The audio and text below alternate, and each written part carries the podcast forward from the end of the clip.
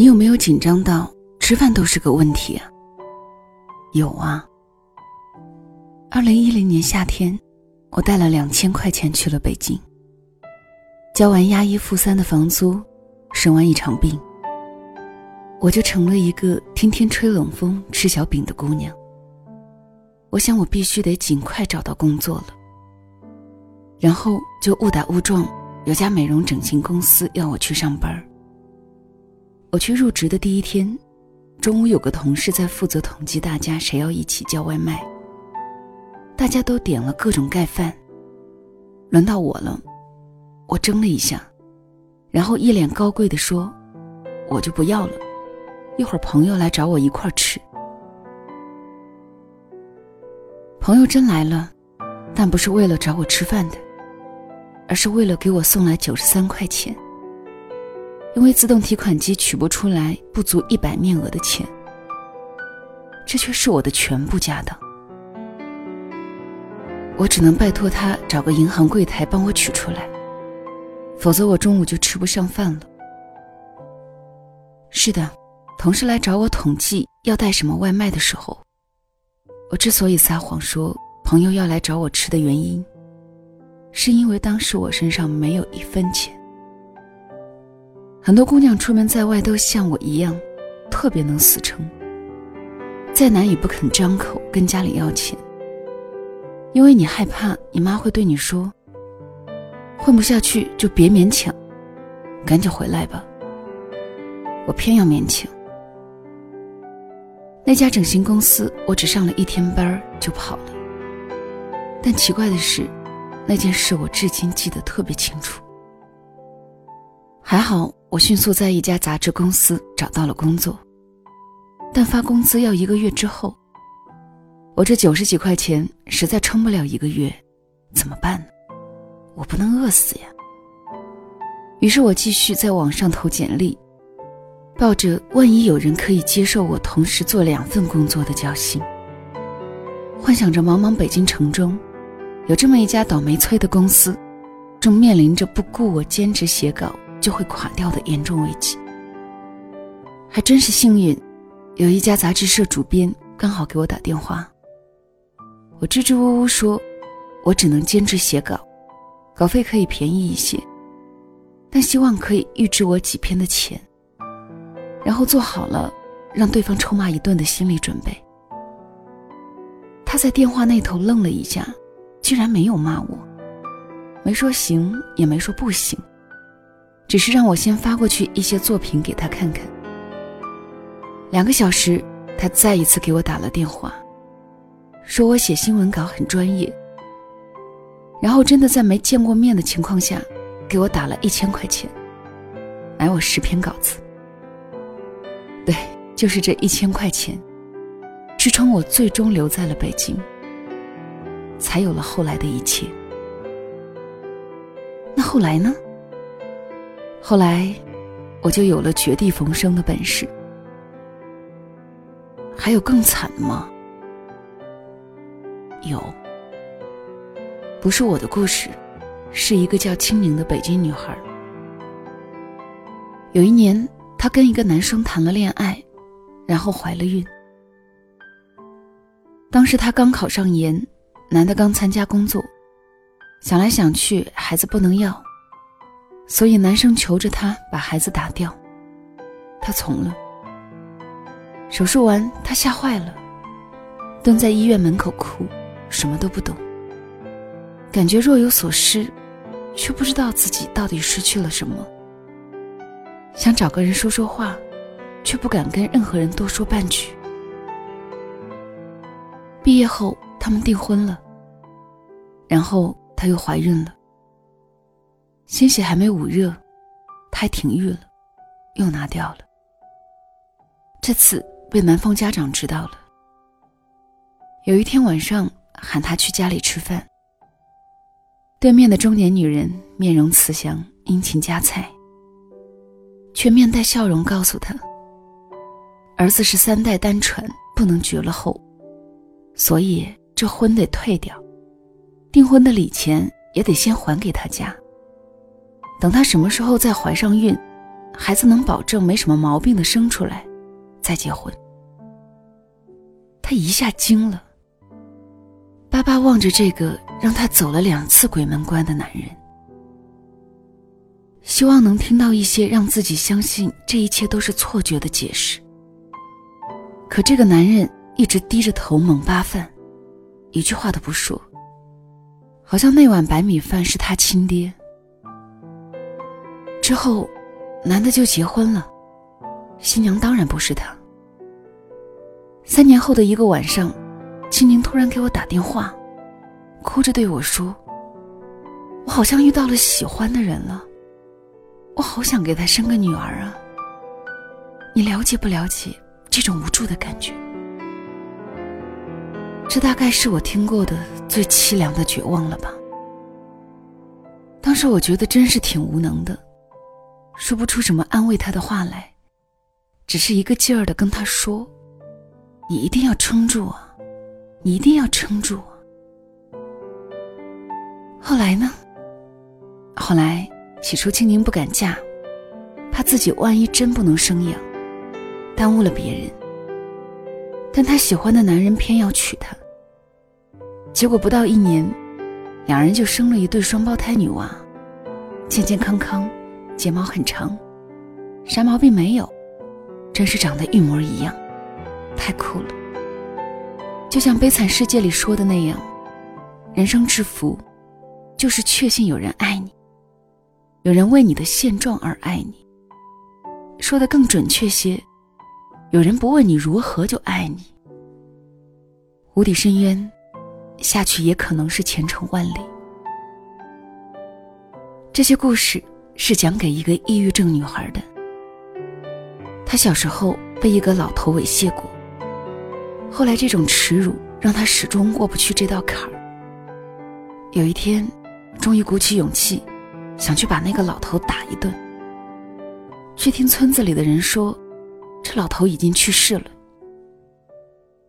他常常拿着小美工刀在手腕上割来割去，常常一个人爬上十四楼。比划一下跳下去该有的弧线。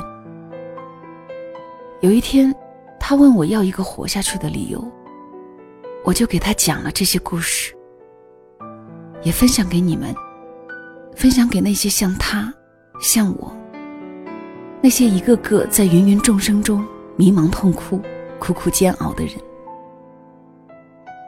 你一生中最难熬过去的那件事是什么？是思念一个人却不能说，是上了五年班依然是一个打杂的小弟，是别人的父母可以买房，而你的父母却帮不上任何忙，是你最落魄的时候遇到了想要守护一生的姑娘，是你创业失败负债累累，还是好好的一生突然要去经历家破人亡？我们这一生苦闷彷徨的日子。总是比幸福的日子来得长。我们每个人，谁又不是在苦苦煎熬、拼命死撑？但仅此一生，想要活着，就只能竭尽全力。再苦再疼，你可以哭，但不能怂。如果当初怂了，就没有后来，就没有一个姑娘遇到一个不问你如何就爱你的人。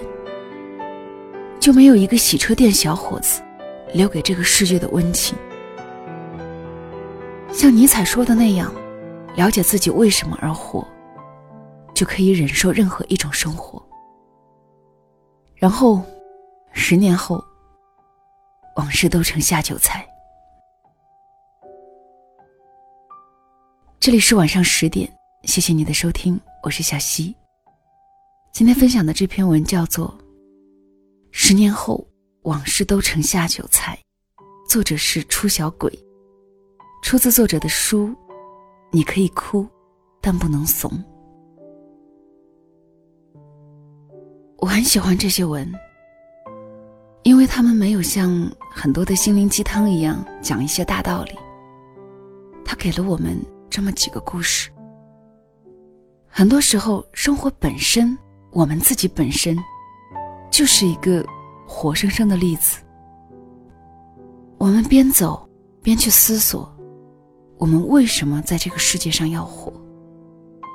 当明白了这个问题，或许所有的困难、所有的挫折，都不再被称之为挫折。我们会大踏步继续往前走，因为迟早这些往事都会被你平静的讲出来，就像只是别人的故事一样。好吧，今天的分享就到这里。小溪更多的节目可以关注小溪的公众号“两个人一些事”，也可以在喜马拉雅搜索“小溪九八二”，收听到小溪更多的节目。那么，晚安了。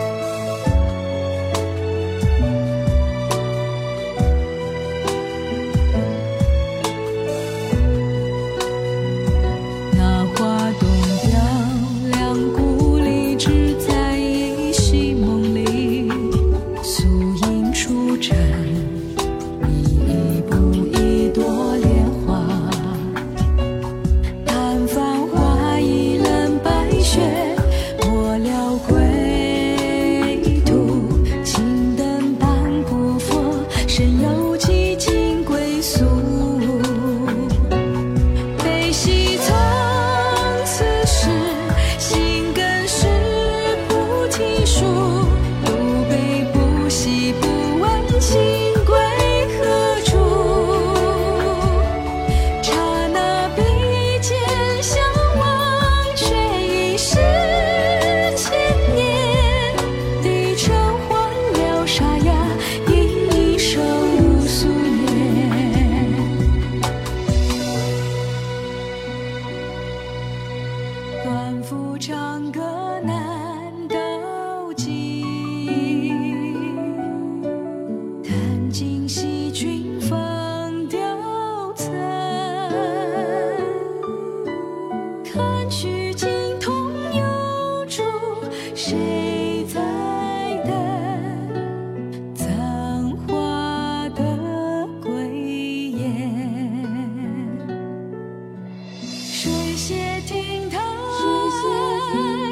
虚度这良辰美景，晓风残。